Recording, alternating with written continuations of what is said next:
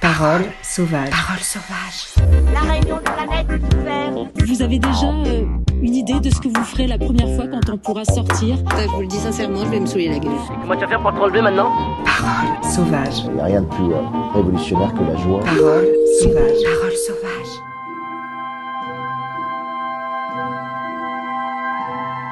Bienvenue à toutes et à tous, je m'appelle Nina Montagnier et vous écoutez le nouveau podcast Parole sauvage. Des entretiens enregistrés tous les mois pour repenser le monde autrement et inventer ensemble de nouveaux récits et imaginaires. Aujourd'hui, épisode 5, L'effort et la joie, avec la navigatrice Clarisse Kremer.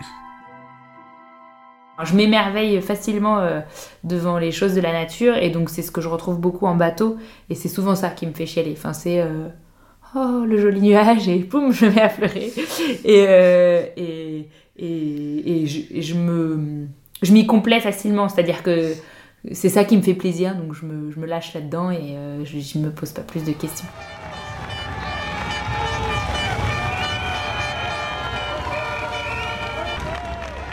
Le 3 février 2021, Clarisse Kremer a coupé la ligne d'arrivée du Vendée Globe au Sable d'Olonne en 12e position après 87 jours de mer, devenant ainsi à 31 ans la femme la plus rapide autour du monde sans assistance en solitaire. Née en Île-de-France et diplômée d'HEC, elle a démarré la course au large en 2016 avec sa participation très médiatisée à la Mini Transat. Elle s'était faite connaître avec ses vidéos Clarisse sur l'Atlantique, devenues virales sur les réseaux, qui lui avaient permis de trouver un sponsor pour son bateau. Cinq ans après, elle était à la barre de l'IMOCA Banque Populaire au départ de la 9e édition du Vendée Globe, qui a pulvérisé les records d'audience cette année en pleine pandémie. Clarisse maîtrise extrêmement bien les outils modernes de communication et a créé une véritable communauté autour d'elle avec plus de 100 000 abonnés sur les réseaux.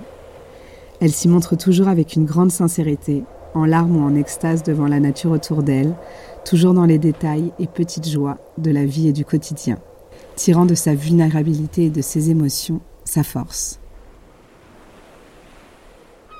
Bah, en fait, c'est ça qui fait mon plaisir sur l'eau. Donc, euh, bah, tant pis si mon plaisir vient avec des moments, du coup, un peu plus de détresse parce que je me laisse submerger par mes émotions. Parce que, parce que, enfin, tout ça n'a pas beaucoup. C'est quand même pas hyper utile à la société d'aller faire le Vendée Globe. Enfin, euh, effectivement, il y a cette notion de, de partager l'aventure. Ça, c'est génial, mais on fait pas quelque chose de concrètement euh, utile. Donc, si en plus c'est pour être malheureux, bah, ça n'a pas vraiment de sens.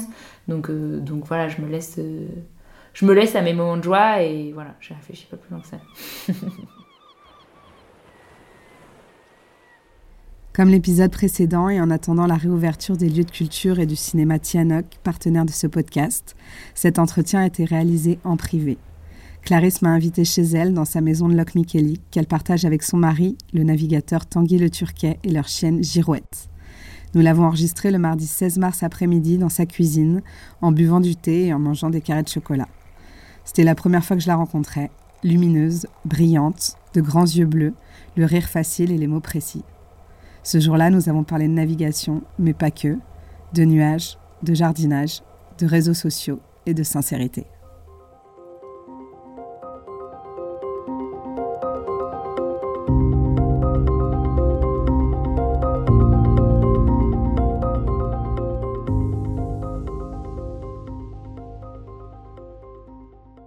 En fait, habituellement, quand je fais une course, quand je faisais des, des transats ou des courses plus courtes, t'as une espèce. de- T'as t'as une période où sur laquelle, enfin, pendant laquelle t'es sur un petit nuage. Pendant, parfois c'est juste une journée, parfois c'est pendant une semaine, parfois c'est pendant plus longtemps.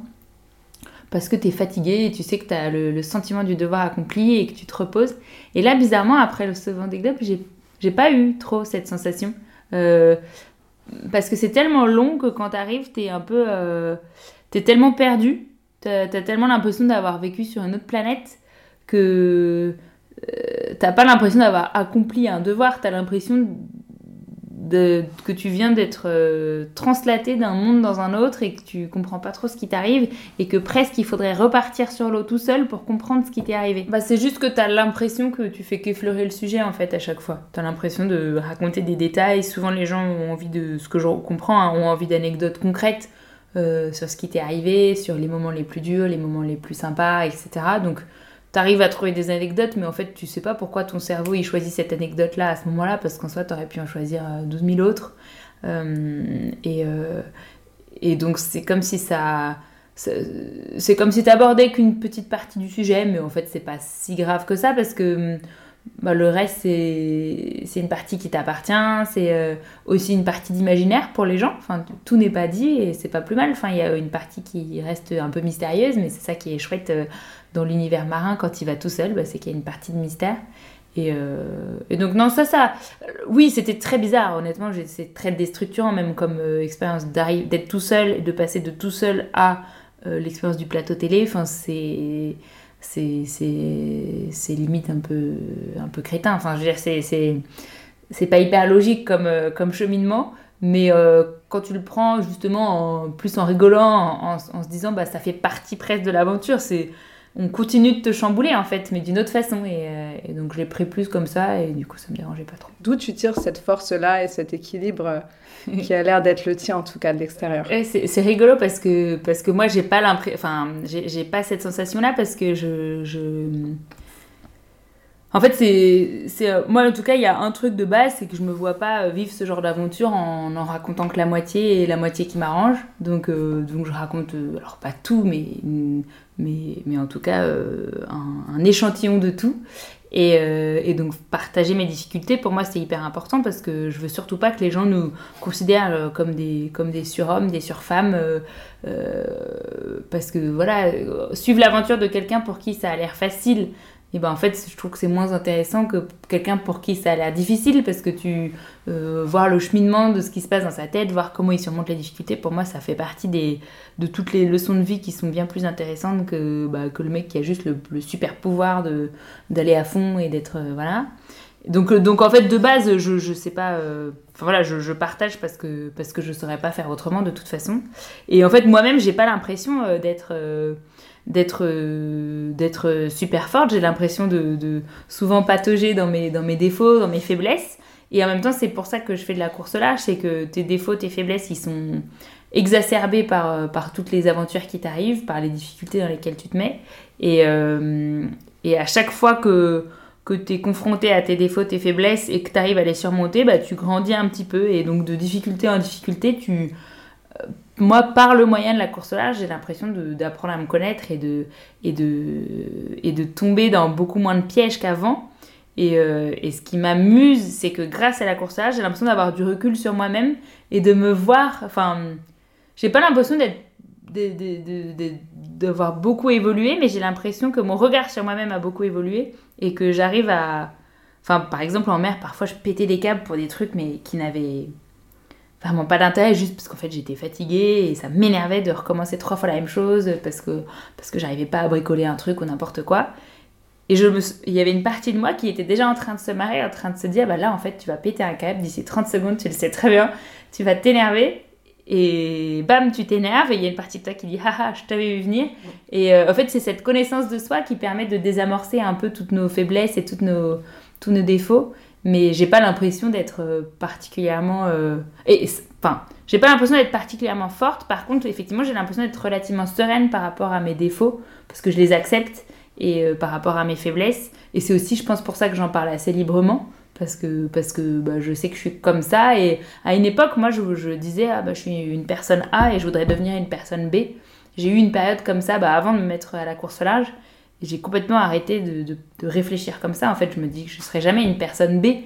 Par contre, euh, je peux avoir le, un deuxième regard sur la personne A et ça, ça me... Enfin, c'est, c'est ça qui me fait qui me fait vivre et euh, qui, me, qui, qui, me fait grandir. Et du coup, j'ai, voilà, j'ai pas l'impression d'être quelqu'un de fort. Je patauge un peu parce que ça, ça part dans tous les sens, mais j'ai pas l'impression d'être quelqu'un de fort. Par contre, j'ai l'impression d'être, euh, de, d'avoir de plus en plus de sérénité par rapport à mes défauts. Enfin, pour moi, c'est le, c'est le, c'est la base de, de, la progression. Enfin, moi, ce qui, ce qui me fait vibrer dans la vie de tous les jours, c'est l'apprentissage. Et donc, euh, et donc, et c'est ce que j'adore dans le bateau, c'est que c'est un apprentissage sans fin. Et donc, euh, bah, si tu manques de... Mais même parfois, je le fais trop. Je suis tellement dans ma critique personnelle que, que j'en oublie de me féliciter pour les choses qui sont bien aussi. Enfin, euh... Mais oui, pour moi, c'est normal d'avoir de, de, de, l'autocritique parce que sinon, on patauge et on, on, enfin, on, piétine et on marche sur place quand même.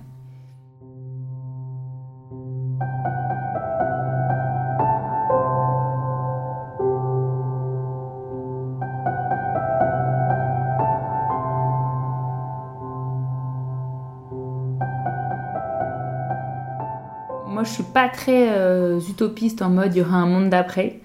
Euh, dès le début, je me suis dit que ça allait pas trop se passer comme ça.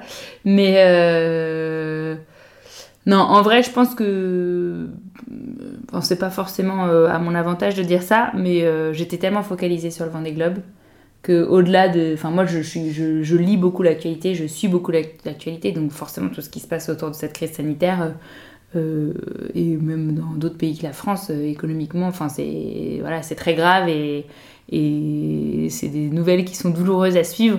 Mais euh, à titre perso sur ma vie, en fait, j'étais tellement focalisée sur mon objectif qu'il n'y avait pas trop de, de place pour, pour le questionnement intérieur comme d'autres ont pu avoir. Et moi, il se trouve aussi que, enfin, en tout cas, si je me compare à des amis du même âge, si on parle vraiment en mode euh, perso, euh, je pense que j'ai, moi, j'ai traversé une période de gros, grosse remise en question avant de venir m'installer en Bretagne euh, quand j'avais 24 ans. Et, j'ai eu l'impression de reconnaître cette période-là que j'ai vécue dans d'autres des copains qui étaient encore à Paris, dans certains boulots, liés à ce confinement et à cette crise sanitaire, et qui se sont posés finalement les questions que moi je m'étais posées il y a quelques années. Donc je, j'ai l'impression que ça a suscité chez certaines personnes bah, un peu, bah, en fait, c'est quoi mes kiffs au quotidien, euh, c'est qu'est-ce que j'aime faire, tout simplement des questions toutes bêtes comme ça. Mais après, euh, bah, sur la situation générale du monde, euh, malheureusement, je suis pas sûre que. Enfin, je suis pas, je suis pas sûre que la crise sanitaire change grand chose, à, même à la conscience environnementale des gens, à, à la conscience sur la mondialisation. Enfin, il suffit d'aller sur Instagram pour se rendre compte que. Enfin, je, je- voilà, peut-être que je suis un peu trop pessimiste sur ce plan-là, mais voilà. tu, tu disais, t'es pas une utopiste. Bah, il y a une partie de moi qui, est- qui, qui, qui a envie d'être optimiste et de se dire que, que, hum, que forcément la civilisation va dans le bon sens et que toute crise est bénéfique. Mais, euh, mais on a beaucoup entendu, en tout cas au début du confinement, plein de discours et d'échanges sur le monde d'après. En fait, pour moi, toute civilisation, enfin toute, euh, toute société a en permanence l'impression d'être en crise, en fait. Enfin, toute, l'histoire est faite de crises. Et donc le monde d'après, bah, il, est, perpétuel. Enfin, on est tout le temps en train de réfléchir au monde d'après. Et je pense pas que cette crise sanitaire soit plus euh, ait plus vocation à, nous, à nous faire accélérer euh, l'arrivée dans le monde d'après que toute autre crise euh, qu'on ait vécue. Même si effectivement c'est assez nouveau, mais euh, euh, parce qu'on n'a jamais connu ça auparavant. non. mais mais je suis pas. Pour moi, il y avait une partie un peu utopiste dans tous ceux qui disaient bah, le monde d'après, il sera comme ci, il sera comme ça. Euh, comme si euh, à la fin du confinement, on allait tous euh, faire, enfin changer nos vies. Je pense pas que c'est, pour moi c'était pas possible c'est en ça que j'étais pas utopiste, mais j'aimerais bien l'être plus. hein.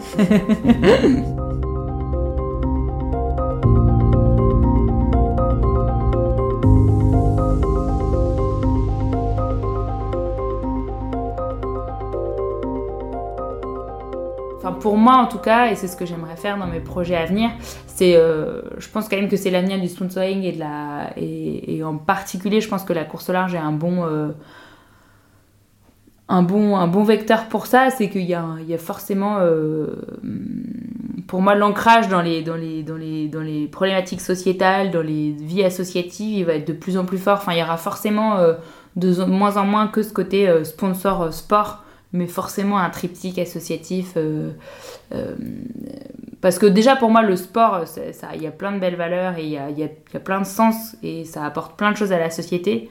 Mais euh, quand il ajoute ce côté bah, sociétal et ces engagements qui, qui ajoutent du sens, bah, c'est forcément mieux et tout le monde a y, y gagné. Donc voilà. Enfin, moi, par exemple, j'ai la chance d'avoir fait des, des, des études dans une grande école de commerce et, et on nous formait en nous disant vous êtes l'élite euh, tout le temps. Et, euh, et à la fois, c'est super hein, de dire ça aux gens parce que ça leur, donne de l'ambition. Et en même temps, euh, pour moi, c'est hyper grave parce que parce qu'en fait, personne ne, personne ne devrait naître l'élite. Ça, de, ça, de, ça devrait pouvoir être accessible à tout le monde. Et, euh, et le fait est que ça ne l'est absolument pas. Alors moi, je suis, mal placée pour le dire parce qu'en l'occurrence, j'ai été du bon côté de la barrière. Mais euh, quand, tu quand tu évolues et que tu te rends compte qu'il y a des que bah, tu peux avoir faire, fait toutes sortes d'études ou voire même pas d'études du tout et apporter plein de choses à la société, et bah tu te rends compte que c'est que c'est triste en fait que notre parfois nos sociétés soient quand même assez cloisonnées cloisonnées en, entre ceux qui ont fait des études, ceux qui sont dans les grands groupes, ceux qui n'ont pas de boulot, ceux, et, donc finalement quand on a l'opportunité de faire rencontrer euh, deux côtés de, de, de, notre société, enfin qui peuvent paraître euh, à deux extrêmes, bah c'est toujours une bonne une bonne idée et de les faire s'accepter, de les faire se comprendre et se tolérer.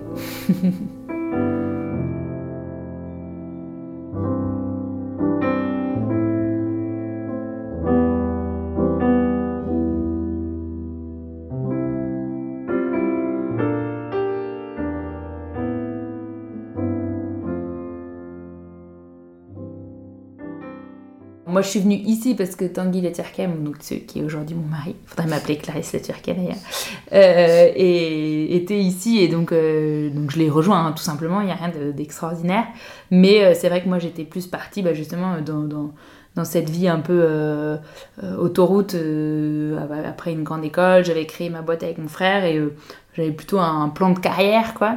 Et, et en fait j'ai pété un câble. Enfin j'ai je me reconnaissais plus trop dans ma vie et euh, alors je faisais beaucoup d'allers-retours en Bretagne pour voir Tanguy. Je bossais quand même à fond parce que créer une start-up c'est beaucoup de boulot. Beaucoup d'incertitudes aussi parce qu'on maîtrise pas du tout tout.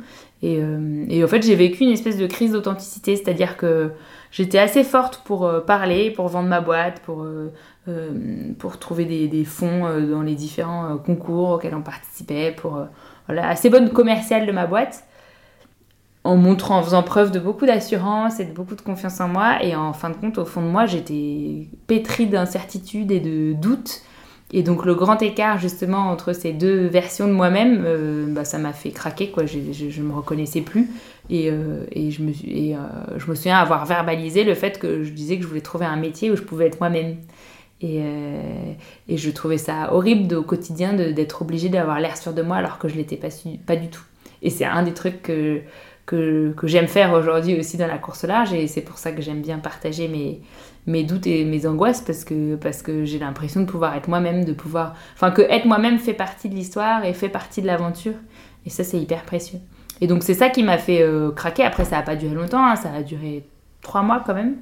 Et, euh, et donc je suis venue m'installer en Bretagne sans, euh, sans boulot, enfin je savais pas encore ce que j'allais faire et c'est là, c'est pour ça que je j'osais pas venir, c'est je me disais, ah, il faut absolument venir si j'ai un métier, si j'ai un boulot et tout ça.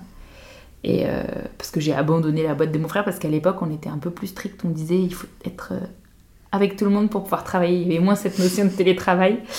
Et euh, oui, parce que la boîte, je l'ai créée avec mon frangin. Et, et donc voilà, donc je suis venue m'installer en Bretagne sans savoir, enfin c'est une histoire assez banale, hein, sans savoir ce que j'allais faire ici. Et finalement, j'ai travaillé en freelance pour gagner ma croûte. Et au fur et à mesure bah, je me suis un peu, bah, enfin pas remplumée, mais euh, je me suis, euh, j'ai repris de l'assurance et que c'est comme ça que j'ai décidé de me lancer dans mon projet euh, de train atlantique en solitaire sur un petit bateau de 6 mètres 50, donc avec l'idée de faire la mini transat 2017. Et, et, voilà, et après je me suis fait happer par, par cette passion-là, mais c'était sans aucune arrière-pensée, enfin sans aucune suite dans les idées, sans aucun plan de carrière, enfin c'était vraiment en mode bah, je fais ce truc-là, puis on verra bien. Enfin, je continue à bosser à côté. J'étais amateur, quoi. C'est pas du tout pour, devenir skipper ou navigatrice, mais voilà. Donc euh, ça a été un, euh, une espèce de burn-out en fait. Enfin, si on doit y mettre des mots modernes dessus, euh, un espèce de, qu'est-ce que je fous là, pourquoi, enfin quel est le sens de ma vie, enfin les questions un peu cons mais que tout le monde se pose un jour dans sa vie, ou en tout cas que j'ai eu le luxe de pouvoir me poser et voilà. Oh, bah, ça t'a mené au bon endroit, on dirait. Ouais, ouais, carrément, c'est rigolo. Bah, euh, en tout cas, c'est le truc dont je suis le plus. Euh, comment dire. Euh, dont je suis le plus contente, c'est d'avoir pu arrêter ce défaut qui était de me dire mais qu'est-ce que je fais dans 3 ans, qu'est-ce que je fais dans 5 ans? Enfin, en fait, j'ai arrêté de, de vouloir contrôler ça, parce qu'en fait, tu peux, rien, tu peux pas contrôler ça dans ta vie. Et ça voulait pas dire pas avoir de projet ou pas faire les choses sérieusement, mais en tout cas euh, lâcher prise sur, euh, sur, euh, sur accepter la part d'incertitude quand tu te lances dans quelque chose et ça, ça m'a fait du bien. Parce que tu penses que tu avais été formée dans ton éducation, à travers ton école et tout ça, justement à des, à des projections comme ça de ouais, carrière un peu, ouais, un plan quinquennal de ta vie, enfin, le, enfin des plans de carrière, ouais, un peu. Et puis aussi cette idée très parisienne euh, de il n'y a pas de boulot ailleurs qu'en bas qu'à Paris, ou pas de carrière intéressante. Euh, je peux en parler maintenant, mais à l'époque, je me rendais pas du tout compte de ça. Quoi. Et, et en fin de compte, peut-être qu'effectivement, en Bretagne ou à Lorient, les carrières sont peut-être moins. Enfin, c'est peut-être moins des grands groupes, ou, mais mais il y a plein de, plein de boulot en tout genre. Et, Enfin, en tout cas, moi, en, termes de joie de vivre ici, euh, je, trouve plus mon compte que, que, quand. Parce que je suis pas citadine du tout. Enfin, moi, je, ce que j'aime, c'est les balades en forêt, c'est mettre les mains dans la terre, c'est aller me baigner, c'est faire du bateau. Enfin, c'est des choses euh, dans la nature. Donc, euh, j'étais pas heureuse dans, dans la ville.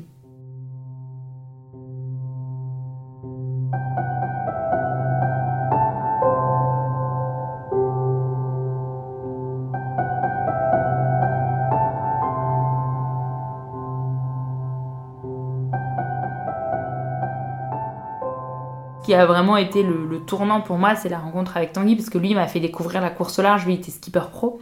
On s'est rencontrés sur une croisière pour des enfants, euh, euh, donc une asso étudiante, une asso d'HEC qui s'appelle Rêve d'enfance, qui organise des croisières pour des enfants en rémission de cancer, et euh, en Corse tous les ans, enfin qui fait plein d'autres choses toute l'année, mais ça c'est le, point d'orgue. Et, on s'est rencontrés sur une croisière, et, parce que lui il était un des skippers sur les bateaux. Et c'est lui qui m'a fait découvrir la course au large et qui m'a fait découvrir une autre facette de la pratique, parce que moi j'avais une pratique très, euh, on va dire, consommatrice, c'est-à-dire que j'allais sur des bateaux, puis voilà, mais je voyais pas tout le tout l'autre enfin, versant qui était euh, la préparation des bateaux, l'aspect technique, euh, les chantiers, le, tout le boulot en fait qu'il y a derrière le fait qu'un bateau puisse naviguer, parce que c'est un sport qui demande beaucoup de préparation, de temps, de bricolage et tout ça. Et donc il m'a fait aussi découvrir tout cet aspect-là, et en particulier euh, une course qui s'appelle la Mini Transat et euh, à laquelle lui voulait participer en 2013. Et, euh, et, en le voyant faire et en le voyant apprendre, et ben, ça m'a fini par me donner envie, tout simplement. Donc c'est lui qui m'a fait découvrir la course large. Et puis après, ça a été une découverte bah, au fur et à mesure de, de, ma préparation de la Mini Transat 2017. Je suis passée du mode je suis amateur et j'y vais juste pour participer à ah, euh, en fait j'adore apprendre, j'ai un peu l'esprit de compétition donc ça m'énerve quand les gens sont meilleurs que moi, ce qui est complètement de l'orgueil débile mais voilà. Et, euh, euh, et, donc envie de progresser de ce point de vue-là parce que je voulais pas que les autres aillent s'entraîner plus que moi.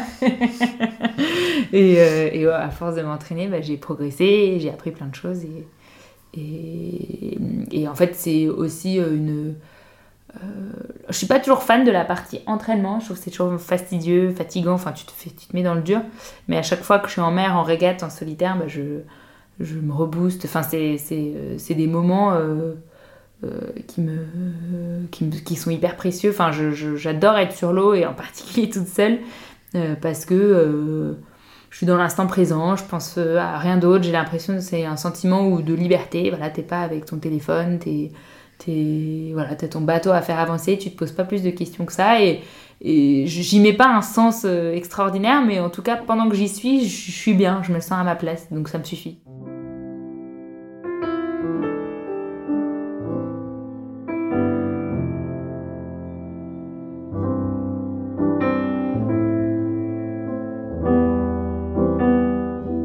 J'ai une nature assez contemplative, c'est aussi ça que j'aime dans la nature aussi, c'est euh, quand je marche en forêt, je m'arrête et je regarde euh, les, arbres. Enfin, j'aime beaucoup, enfin, je m'émerveille facilement euh, devant les choses de la nature et donc c'est ce que je retrouve beaucoup en bateau et c'est souvent ça qui me fait chialer. Enfin, c'est euh, oh le joli nuage et poum, je me mets à pleurer et, et, et, et, je, je me je m'y complais facilement, c'est-à-dire que c'est ça qui me fait plaisir, donc je me, je me lâche là-dedans et je ne me pose pas plus de questions. Et euh, pour le meilleur et pour le pire, parce qu'on dit qu'un bon marin est censé avoir morale stable. donc il est censé pas trop monter dans les hauts, ni descendre trop dans les bas. Et euh, donc en fait, on, ce qu'on dit, c'est que si tu te laisses trop monter dans les hauts, bah, tu laisses à ton cœur l'opportunité de plus descendre dans les bas. Et donc, euh, et donc il faut être un peu, un peu flegmatique, britannique pour, pour être normalement un bon marin. Mais je me suis pas voilà, j'ai pas trop travaillé cette partie-là. J'ai laissé libre cours à mes émotions. C'est ça qui fait mon plaisir sur l'eau, donc euh, bah tant pis si mon plaisir vient avec des moments du coup un peu plus de détresse parce que je me laisse submerger par mes émotions, parce que parce que euh, enfin tout ça n'a pas beaucoup c'est quand même pas hyper utile à la société d'aller faire le Vendée Globe enfin euh, effectivement il y a cette notion de, de partager l'aventure ça c'est génial mais on fait pas quelque chose de concrètement euh, utile donc si en plus c'est pour être malheureux bah ça a pas vraiment de sens donc euh, donc voilà je me laisse euh, je me laisse à mes moments de joie et voilà je réfléchis pas plus loin que ça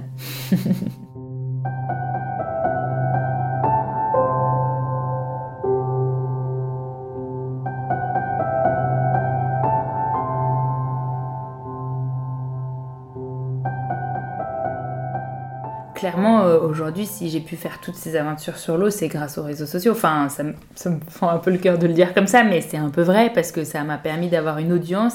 Et une audience, c'est quelque chose qui a du sens pour un sponsor parce que ça se, ça se monétise, entre guillemets. Enfin, ça, ça fait partie de, de, de la raison pour laquelle on investit sur toi.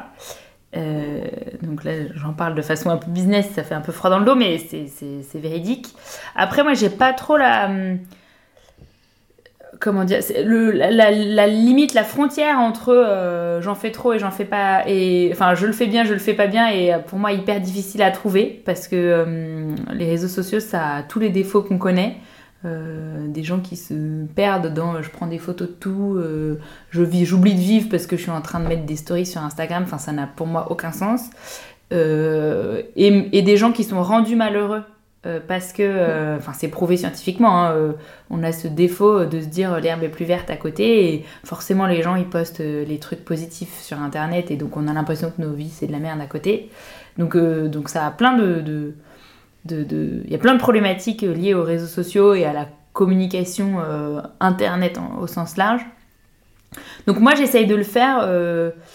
En fait, j'en fais pas. euh, ça fait longtemps maintenant que je le fais, mais en fait, si on regarde, j'en fais pas tant que ça. Enfin, je, je mets pas tant de choses que ça. Euh, je le mets que quand j'ai envie. Je me suis jamais forcée. Ça, c'était vraiment quitte à rien mettre pendant 15 jours ou pendant plus longtemps que ça. Euh, je. Euh, je suis pas vraiment une Instagrammeuse au sens où je prends pas des photos de, de tous mes petits déjeuners. Alors oui, quand je me fais euh, une assiette de pancakes tellement euh, énorme que je, trouve que c'est scandaleux, bah, ça peut m'amuser de, de prendre une photo en disant que je suis vraiment une grosse gourmande. Mais euh, c'est, ça, s'arrête là. Et donc, euh, je trouve que ouais, parfois ça a pu me rendre malheureuse un peu, les réseaux sociaux, parce que euh, on met quelque chose sur. euh, voilà, euh, on montre une partie de sa vie ou de ce qu'on pense euh, à des gens qu'on connaît pas. Et derrière, euh, on peut avoir euh, soit des commentaires pas très agréables, soit. soit enfin oui en, en l'occurrence c'est souvent ça enfin c'est ça le souci en fait c'est que les gens se permettent de juger une partie enfin tu leur offres la possibilité de te juger et ça c'est tu peux t'en prendre qu'à toi-même en fait parce que c'est toi qui as décidé de, de mettre ça sur les réseaux sociaux à la face du monde donc donc voilà j'ai une relation très ambivalente avec les réseaux sociaux parce qu'à la fois je suis consciente que je leur dois beaucoup et en même temps, euh, moi, à titre perso, mes vacances, qu'est-ce que c'est la définition de mes vacances? C'est de prendre mon téléphone, de l'éteindre et de le laisser dans un coin pendant 15 jours. Et je les touche plus, je réponds très peu au téléphone. Je réponds... Enfin, je suis nulle avec. euh, la- Je suis pas très joignable euh, parce que je laisse très souvent mon téléphone dans un coin. Euh, je les regarde pas tant que ça, les réseaux sociaux. Euh, donc je mets des choses dessus, j'attends que. D'une certaine façon, je me dis que les gens vont regarder, mais moi, je. suis assez peu euh, consommatrice de réseaux sociaux dans mon quotidien. Donc, donc ouais, j'ai une relation un peu ambivalente. Je pense que les réseaux sociaux, ça pourrait être génial si c'était vraiment utilisé que en mode blog pour raconter des aventures. Je trouve qu'aujourd'hui, par exemple, Facebook, euh, moi par exemple, j'ai supprimé, euh, j'ai plus aucune personne privée sur Facebook. J'ai plus que, euh, on peut, en fait, il y a des outils qui permettent de faire ça, qui permettent de filtrer ton fil d'actualité, en fait, de désabonner de tout le monde. Et je me suis plus, je me suis réabonnée que aux pages qui m'intéressent et qui racontent des actus. Et donc du coup, aujourd'hui, mon fil d'actualité Facebook, il ressemble à un agglomérat de blogs. Et quand, donc il se passe pas grand chose dessus parce que je suis pas abonnée à tant de choses que ça. Euh, parce que sinon, j'en étais arrivée au truc absurde où t'as 1200 amis, tu sais même plus qui c'est. Et donc je, je suis pas abonnée à tous ces gens-là, mais je suis abonnée à des pages. Et euh, quand j'y vais, bah, je trouve que c'est sympa parce que j'ai, euh, des, des actus d'un tel qui fait son projet bateau, d'une telle qui a son projet de ferme, de machin. Donc finalement, ça en devient sympa. Mais le côté, euh, je partage chaque minute de ma vie et, et, le côté, bah, c'est psychologiquement étudié pour te donner envie de cliquer et de voir la suite. Ça, je trouve que c'est gravissime et je pense que ça nous, ça nous vole notre vie en fait. Enfin, ça nous, ça nous vole notre quotidien, ça nous vole notre capacité à, à être dans l'instant présent. Et moi, dès que je sens que je tombe là-dedans, bah, enfin, moi, je me fais des petites promesses comme ça. Par exemple, euh, quand je suis dans une file, bah, je me force à regarder les nuages, ou enfin, dans une file d'attente, ou quand j'attends le métro, je me force à étudier des trucs cons, hein, mais même les publicités. euh, dans la station métro, je trouve ça moins crétin que d'être sur son, que d'être sur son, sur son téléphone ou quand je suis à la maison et que j'ai ce réflexe, t'as 5 minutes, t'attends quelqu'un. Là, par exemple, avant de t'a- t'attendre, j'ai dit, attends, je me, il me restait 20 minutes, j'avais fini de manger et je me suis dit, bah, je, suis allée faire de la couture. Enfin, je me trouve des. Je suis obligée de me trouver des subterfuges pour pas être. euh, euh, où je fais beaucoup de jardinage. Enfin, dès que j'ai des, ces moments-là où parfois on laisse bouffer par, euh, par, euh, par, les, par les- nos téléphones et par notre, par notre ordi et tout ça, et ben je me trouve des subterfuges pour, euh, pour pas y être accro. Donc, donc voilà, j'ai une relation vraiment ambivalente avec ça parce que je trouve que les réseaux sociaux, ça peut être génial dans, les, dans tous ces partages qu'on ne pouvait pas faire avant. Ça a fait vivre le Vendée Globe cette année, les réseaux sociaux. Et en même temps, c'est extrêmement dangereux et extrêmement triste par plein d'aspects.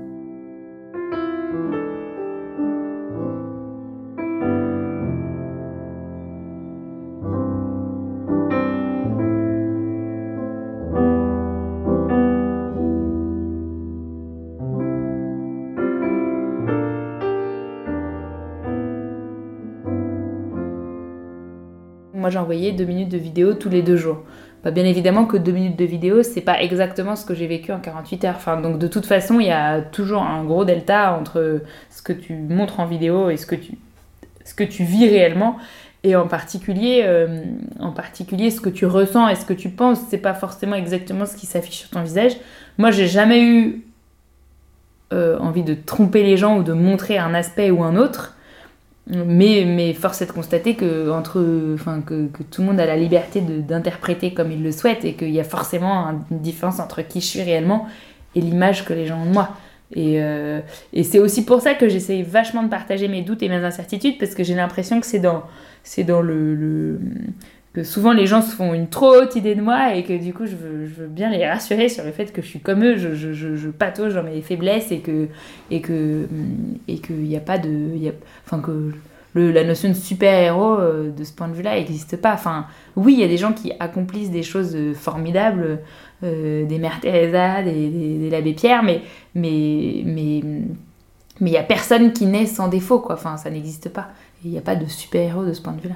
Donc euh, donc euh, donc euh, donc c'est juste ça, c'est juste ça qui m'inquiète, c'est toujours que, que les gens aient... mais c'est- quasiment impossible. Enfin, c'est une course perdue d'avance d'essayer de, de donner une image parfaite de qui tu es.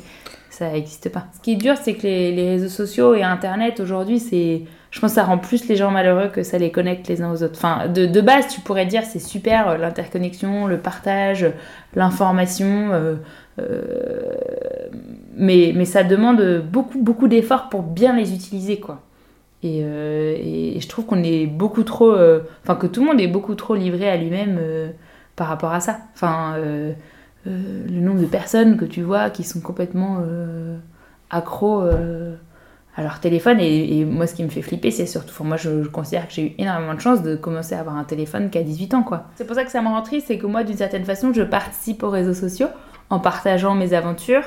Euh, mais j'espère que ça rend pas les gens malheureux parce qu'ils s'imaginent que je sais pas quoi, euh, euh, ma vie est parfaite, ou parce que ça, ça contribue au fait qu'ils perdent leur temps sur les réseaux sociaux. Donc c'est pour ça que j'ai beaucoup d'ambiguïté par rapport à ce sujet. Par exemple, de pas mettre ton téléphone dans ta chambre, ça c'est la base, parce qu'en fait quand tu te réveilles, même si c'est que 5 minutes, si tu, le premier truc c'est de regarder ton téléphone, et ben euh, pff, c'est c'est 5 minutes de voler en fait. Tu t'es volé, tu t'es auto-volé 5 minutes euh, parce que tu pourrais déjà peut-être être en train de te réveiller plus tranquillement ou alors tout de suite te lever euh, enfin et c'est pareil euh, pour moi c'est plein de petits trucs et astuces au quotidien de donc moi c'est quand c'est des journées de week-end bah, c'est la couture ou le jardinage quand c'est au quotidien c'est euh, c'est de, ouais, de plus vite sortir de chez soi. Enfin, c'est des trucs tout cons, mais c'est en tout cas d'avoir le recul sur je suis en train de me faire voler mon temps, quoi. Mais euh, sinon, les solutions, euh, bah, sinon il faudrait arrêter tout Internet tout de suite et tous les réseaux sociaux. Mais je suis pas sûre que on a tous un jour euh, été perdus euh, sur des vidéos de chats.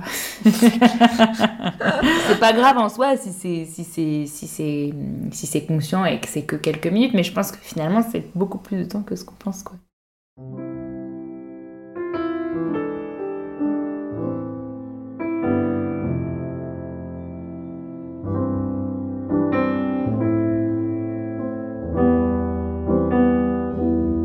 Demandais parce que j'ai bien vu que ça te. Enfin, je sais pas si ça t'agaçait ou pas, mais que c'était important pour toi de dire à l'arrivée quand on te disait en permanence Ah, vous êtes la, la première femme, Oui. nanana. Et tu répétais euh, Non, mais en fait, c'est une course mixte, c'est une course mixte, il n'y a pas un palmarès euh, fille-garçon. Ouais, c'est pareil, c'est un sujet très ambigu euh, parce que à la fois, euh, bah, c'était sympa, on me mettait en lumière parce que j'étais une femme aussi. Enfin, je suis consciente du truc, hein, j'en aurais pas du tout autant parlé de moi si j'avais été un homme à ma douzième place.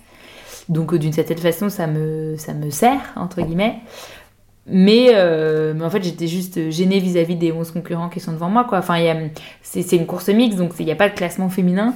Et donc, euh, et donc, on me mettait en lumière alors que alors qu'il n'y avait pas de. j'ai pas fait une meilleure performance que, que le 11e, le 10e, le 9e de cette course-là. Et euh, donc c'est ça qui me c'est ça que j'avais envie de remettre à sa place parce que quand on est sur l'eau pour le coup c'est vrai enfin c'est pas juste de la com c'est t'es un marin et tu dis pas je suis une femme je suis un homme t'as ton bateau et euh, et t'as un bateau qui est semblable à ceux de tes petits concurrents et euh, et t'essayes d'aller le plus vite possible et le fait d'être une femme bah, c'est pas un sujet tu tu dis pas devant moi c'est un mec derrière moi c'est un mec enfin c'est c'est pas du tout important. Et donc c'est quelque chose que, qui redevient important dès lors que tu arrives à terre et avec le, forcément le prisme le prisme me- terrien de, de tout ça et euh, donc c'est ça qui j'étais un peu c'est juste que j'étais un peu gênée après je suis consciente que euh, les femmes ont besoin de s'identifier à plus d'exemples féminins euh, que, même si je sais pas s'il faut atteindre une parité dans la course au large est-ce que est-ce que véritablement autant de femmes que d'hommes ont envie de faire le Vendée Globe J'en ai aucune idée. Peut-être que oui, peut-être que non.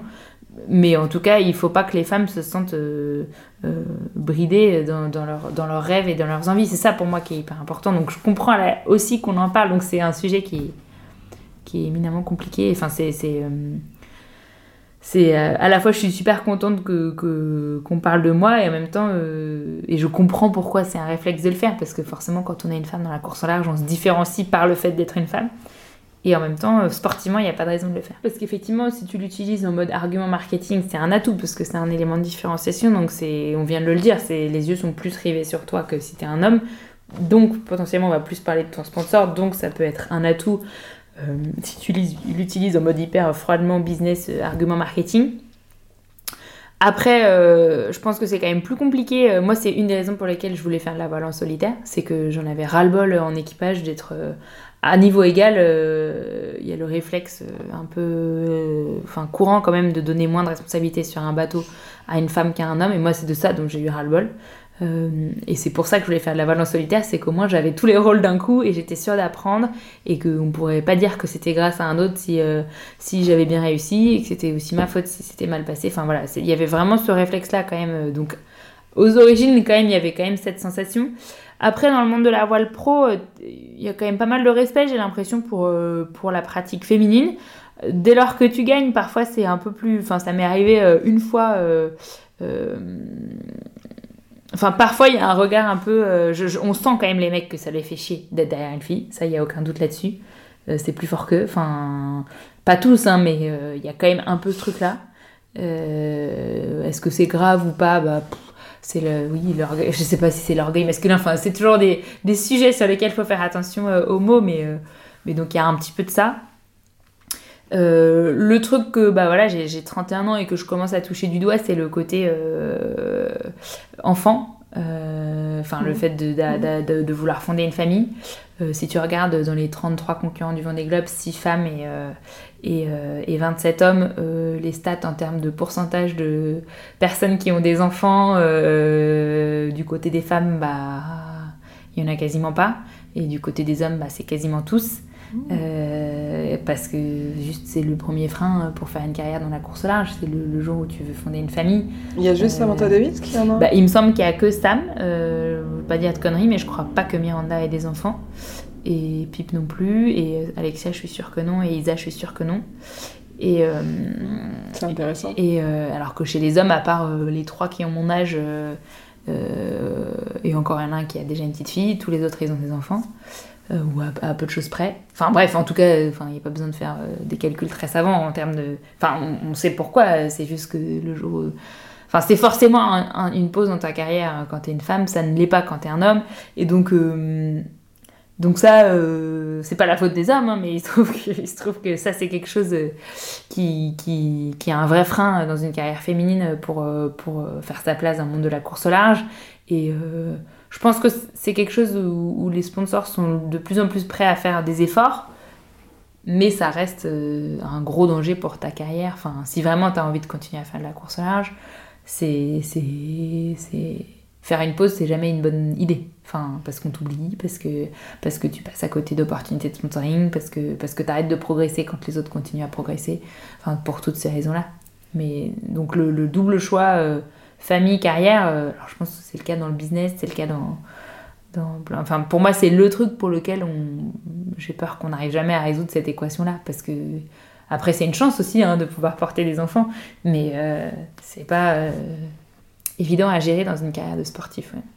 Et donc ça, pour le coup, euh, je pense que les hommes dans le monde de la voile et dans le monde en général se rendent pas compte en fait de ce que ça représente pour une femme de devoir faire un choix et, euh, et se rendent pas compte euh, bah, qu'ils n'ont jamais eu à faire ce choix-là dans leur vie en fait.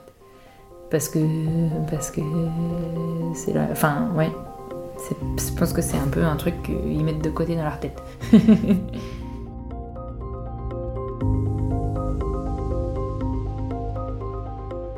Une question qu'on m'a beaucoup posée là depuis que je suis arrivée du Vendée Globe, pourquoi il y a moins de femmes, etc. Alors il y a, des raisons historiques, ça fait pas longtemps qu'il y a des femmes euh, euh, dans le monde de la marine marchande, dans le monde de la marine militaire, dans le monde de la marine euh, plaisance. Donc forcément, le temps qu'il y ait des exemples féminins, bah, ça prend plus de temps. Donc le temps que les petites filles aient envie de faire de la voile, bah, ça prend plus de temps. Enfin voilà, donc il y a des choses qui pour moi vont naturellement évoluer. Mais euh, il y a un truc justement euh, d'ordre euh, naturel qui, pour le coup, je pense que... ouais, pour le coup, qui a pas, pas franchement évolué parce que... Parce que je sais même pas hein, comment il faudrait répondre à cette question-là. Mais... Enfin, c'est la même, c'est la même, c'est les mêmes histoires que dans les dans les entretiens d'embauche quand tu demandes à une femme est-ce que vous allez avoir des enfants? Enfin, c'est des, c'est, tu comprends bien que pour un, un employeur euh, avoir la personne qui disparaît au bout de trois mois parce qu'elle est en congé mat, bah, ça le fait chier. Et en même temps, il n'y a pas de raison. euh, Enfin, lui-même, il a des enfants et il n'y a pas de raison que. Donc, euh, donc c'est, c'est un peu, pour moi, en tout cas, aujourd'hui, j'ai pas trop la. J'ai, j'ai j'ai pas trop la solution à cette équation dans ma tête. Voilà. À Ah, part de demander aux gens de faire des efforts.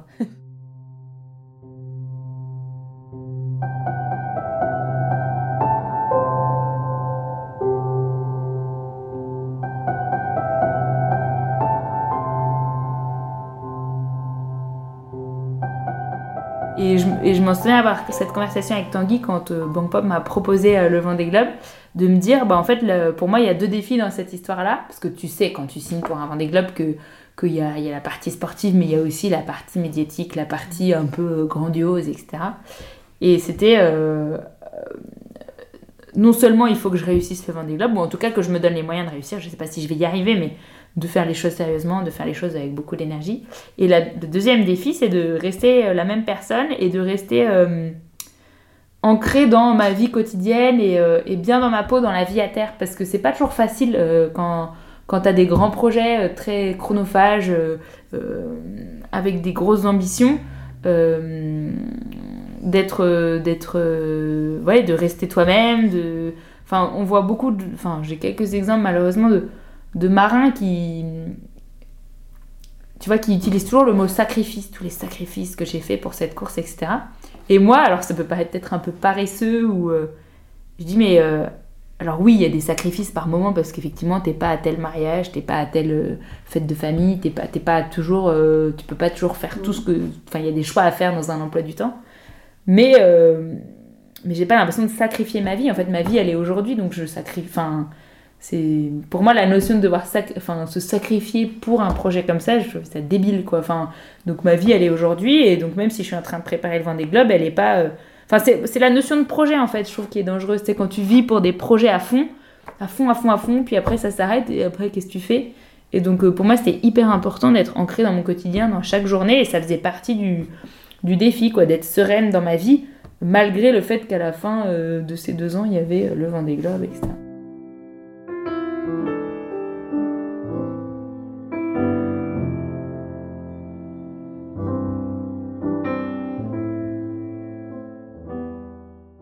Moi, j'avoue que le truc que j'aimerais bien ne pas garder, c'est les zones commerciales. je trouve que c'est glauque comme truc. C'est toujours des endroits, même quand tu les traverses en bagnole, et bah t'es- c'est- c'est glauque. Après, euh, moi-même, il m'arrive de me rendre dans des zones commerciales pour faire des achats, donc voilà.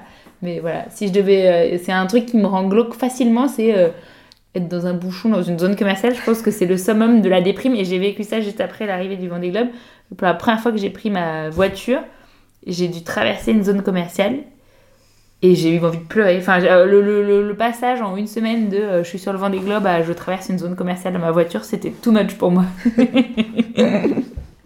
Donc, euh, voilà. Et qu'est-ce que je voudrais garder euh, bah, les, les- les petites fleurs. Moi, j'aime beaucoup le jardinage et regarder une plante pousser, regarder une graine germer, tout ça, c'est mon petit bonheur du quotidien. Donc, donc voilà, je, pour moi, c'est quelque chose de- d'important.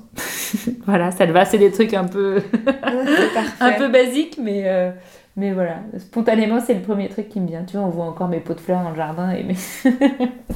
je suis en pleine plantation, on dirait pas comme ça. En fait, je fais beaucoup de de- de- d'essais. Je plante des tout petits trucs, je regarde s'ils poussent. Un coup sur deux, ils se font bouffer par les limaces. Alors, je mets des, des protections sur, autour de mes plantes pour pas qu'elles se fassent manger par les limaces. Ça marche pas très bien. Mais voilà. Est-ce que tu dirais que m'amuse. t'es écolo? Est-ce que je dirais que je suis écolo euh, dans le sens euh, où c'est euh, que l'écologie et la protection de l'environnement me, euh, me chiffonnent et me et me m'importent tous les jours? Oui, j'y pense tout le temps, dans tous mes choix de consommation, dans tout ce que je fais, souvent un peu en culpabilisant. Euh, après, euh, dans le sens euh, politique du terme. oui, et- enfin oui et non. Moi, j'ai horreur de justement de, de l'écologie, enfin un peu démagogique, un peu populiste, enfin un peu pour pour choper des voix parce que ça fait joli. Euh, par contre, euh, enfin en fait tout le monde devrait être écolo. Enfin c'est notre maison. Enfin c'est donc euh, c'est la c'est la base. Enfin c'est les mots qui sont un peu galvaudés aujourd'hui, comme le féminisme, comme enfin où bah, t'aimerais pouvoir crier haut et fort. Bah oui, bien sûr que je suis écologiste, mais tout le monde est écologiste bien évidemment et tout le monde est féministe. Enfin personne n'a envie vraiment, euh, ou, ou en tout cas les gens gentils n'ont pas envie que les femmes se fassent écraser euh, de quelque façon que ce soit. Mais en fait aujourd'hui il faut toujours faire attention de prendre les mots avec des pincettes parce que dans l'imaginaire collectif ça représente pas forcément exactement ce que ça veut dire. euh, étymologiquement parlant. Quand tu es sur l'eau tout seul, tu... enfin moi en tout cas je passe beaucoup de temps à réfléchir à tout ça et, euh, et c'est ça qui me... Enfin moi je suis quasiment en retraite spirituelle en fait quand je suis sur l'eau, même si je suis en mode euh, compète et tout ça. Et c'est... Enfin je, je me sens euh, euh, grandir, réfléchir. Après ça veut pas dire que je, je tombe pas dans les mêmes écueils que tout le monde au quotidien, dans des trucs où tu t'énerves pour un truc débile. Mais, mais ouais, je trouve que la... Enfin moi c'est ce, que... c'est ce qui aujourd'hui me donne envie de, de continuer à faire de la course au large parce que je me sens progresser dans ma tête et, euh, et, et ma progression course au large me fait progresser euh, à terre beaucoup. Donc tu dirais que le Vendée Globe, ça t'a fait grandir? Ouais, bah oui, oui, oui, parce que c'est en fait c'est des condensés de vie quoi. Donc enfin c'est comme si en trois mois t'avais vécu un an, enfin j'ai ou deux ou trois ans, enfin je sais pas, euh, c'est un peu débile de le dire comme ça, mais euh, mais euh, mais tu, tu en fait tu te retrouves euh, dans pas mal de situations un peu de, détresse psychologique ou de difficulté, mais tout ce que tu fais tu l'as choisi. T'es là parce que tu l'as choisi, donc tu peux donc même quand tu te plains, tu te dis en fait j'ai pas vraiment le droit de me plaindre parce que là, enfin euh, ta merde, tu t'es, enfin, tu t'es foutu tout seul là-dedans, quoi. Et donc, du coup, ça te force, je trouve, à, à, trouver des, des, solutions pour pas te complaire dans la plainte, dans la tristesse, enfin, dans tous, les, dans tous les schémas de pensée négatifs, tu, tu te sens obligé de pas rester là-dedans. Et, euh, et donc, ça te fait trouver plein de, de, ressources au fond de toi pour, euh, pour, euh, bah, pour plus apprécier la vie, pour, pour, pour bah, trouver les petites choses qui te rendent heureuse. Enfin, donc c'est, moi, je trouve que c'est ça qui me fait le plus grandir. Après, pareil, on n'y arrive pas tout le temps. Enfin, parfois, il me faut trois jours avant de retrouver le sourire. Enfin, mais, mais à chaque fois que tu retrouves le sourire, c'est une grande victoire. Et ça, c'est chouette.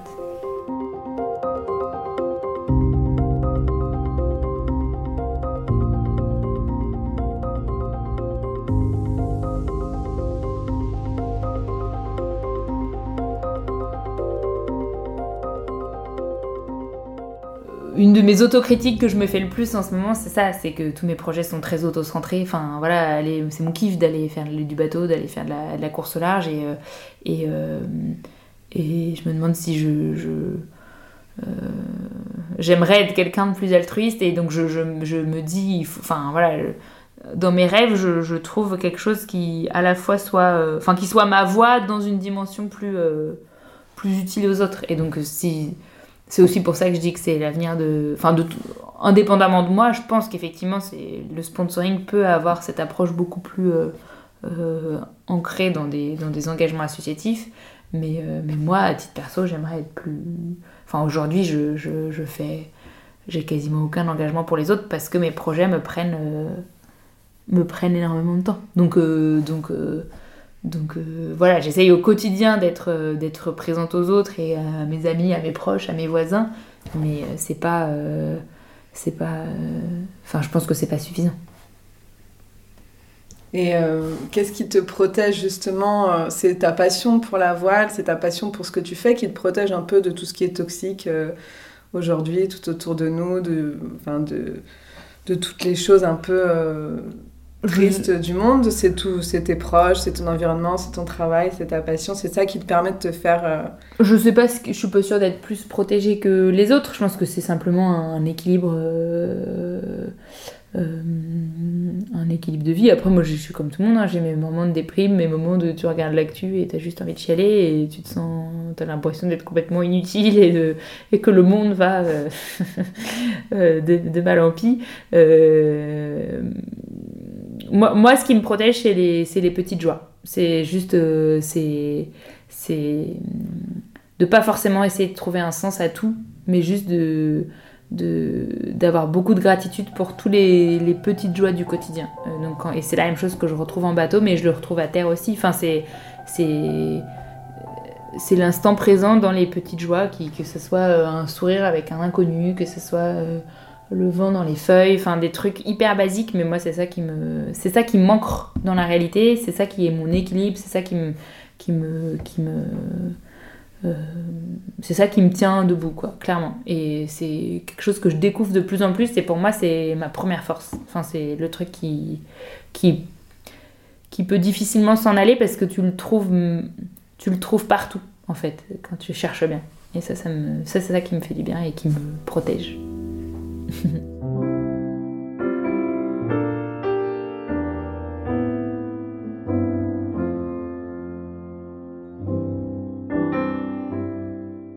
Et pour clôturer, peut-être que tu peux Ah lire ton petit texte.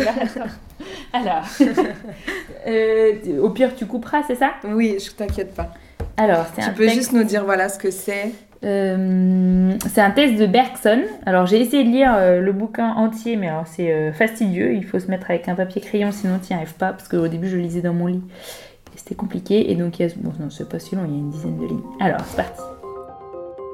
L'effort est pénible, mais il est aussi précieux. Plus précieux encore que l'œuvre où il aboutit, parce que grâce à lui, on a tiré de soi plus qu'il n'y en avait, on s'est haussé au-dessus de soi-même. Or, cet effort n'eût pas été possible sans la matière. Par la résistance qu'elle oppose et par la docilité où nous pouvons l'amener, elle est à la fois l'obstacle, l'instrument et le stimulant. Elle éprouve notre force, en garde l'empreinte et en appelle l'intensification. La nature nous avertit par un signe précis que notre destination est atteinte. Ce signe est la joie. Je dis la joie, je ne dis pas le plaisir.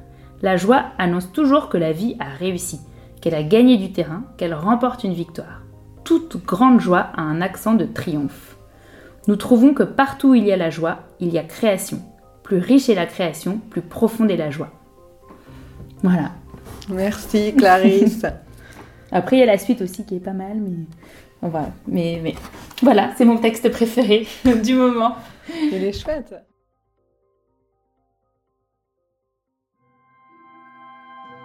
Vous venez d'écouter le cinquième épisode du podcast Paroles sauvages de Nina Montagnier, enregistré le 16 mars 2021 à Loc Michelik.